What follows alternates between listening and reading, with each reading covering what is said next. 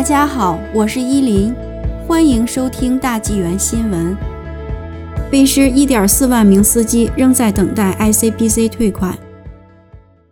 卑诗省目前有成千上万的司机在等待省政府承诺的一笔应在今年早春时发放的卑诗车辆保险公司退款。省府称，退款支票平均为两百加元，几个月前已寄往卑诗省各地。但据加拿大 News 幺幺三零新闻网六月三日的报道，ICBC 称有一万四千人的退款支票经重新处理后正在寄送，这意味着。本应在四月送达的支票，可能要到六月甚至下个月才会送达。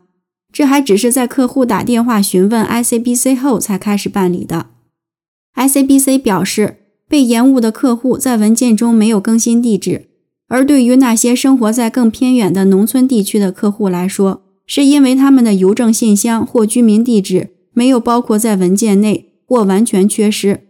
ICBC 在给 News 幺幺三零新闻网的声明中称。他们一直在积极努力解决所有问题，以便重新发放与 COVID-19 相关的支票和增益医护保险金。对于增益医护保险客户来说，他们将收到通知，解释如何给他们退款，即通过支票、直接存款、每月付款还是信用卡。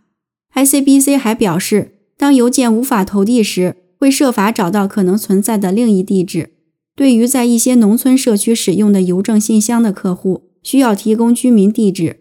他们一直在与加拿大邮政系统合作解决这个问题。ICBC 称，他们已寄出约两百八十六万份与疫情相关的退款支票，并表示这些支票没有通过第三方承包商寄送。ICBC 鼓励客户尽快核实地址与信息，以便即将寄送的其他款项能及时送达。